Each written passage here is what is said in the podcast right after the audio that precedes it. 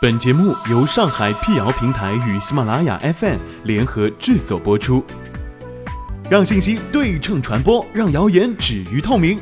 欢迎来到谣言侦探社，我是侦探猫皮尔摩斯，当然你也可以叫我皮仔。在今天的辟谣开始之前呢，欢迎关注我们的微信公众号，请搜索“上海网络辟谣”，并认准加 V 标志皮仔在等你哦。近日，一则甘肃老师格桑家为贫困孩子。募集衣服的信息在微博和微信群中被大量转发，引起爱心人士关注。还有不少网友向上海辟谣平台求证真伪。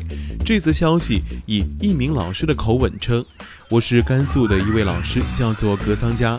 我们这里很穷，学校的孩子们真的很需要衣服。我只能用微薄之力发出此帖，希望得到好心人们的帮助，新旧不限。”然后还留下了他的地址和电话。这条消息可信吗？解放日报上官新闻记者拨打了消息中的联系电话，发现该号码为空号，并被多人标记为欺诈电话。此外，经过查询，这一号码归属地为广西柳州，也与传言中提到的甘肃马区地区不符，传言的真实性令人生疑。接着，记者又输入相关的关键词搜索，发现类似的传言在网上流传已久了。除了老师的姓名和联系电话等细节不一样之外，其余的语句都极为相似。如2015年10月，网上曾传过一则甘肃老师郑海玉募集爱心衣服的消息，也是以当地人很穷，学校孩子需要衣物为名向好心人求助。当地媒体早已对此辟谣。还有网友留言表示，有些传言版本所留的联系方式呢是吸费电话，提醒大家注意不要上当了。在微信安全中心今年发布的八月朋友圈辟谣榜当中，也有一条阿坝州李路华为孩子募集衣物的信息。经记者核实，这条信息同样是某某为贫困学生募集衣物谣言引申出的另一个新版本。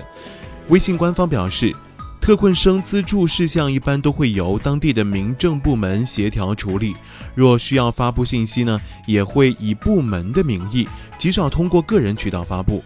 如想了解具体资助详情，建议可先查找正确的民政局、教体局、县政府等电话进行咨询。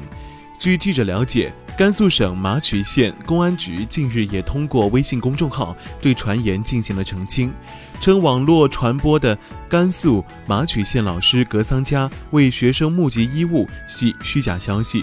对此，还有网友提出疑问：当地是否有这个小学存在？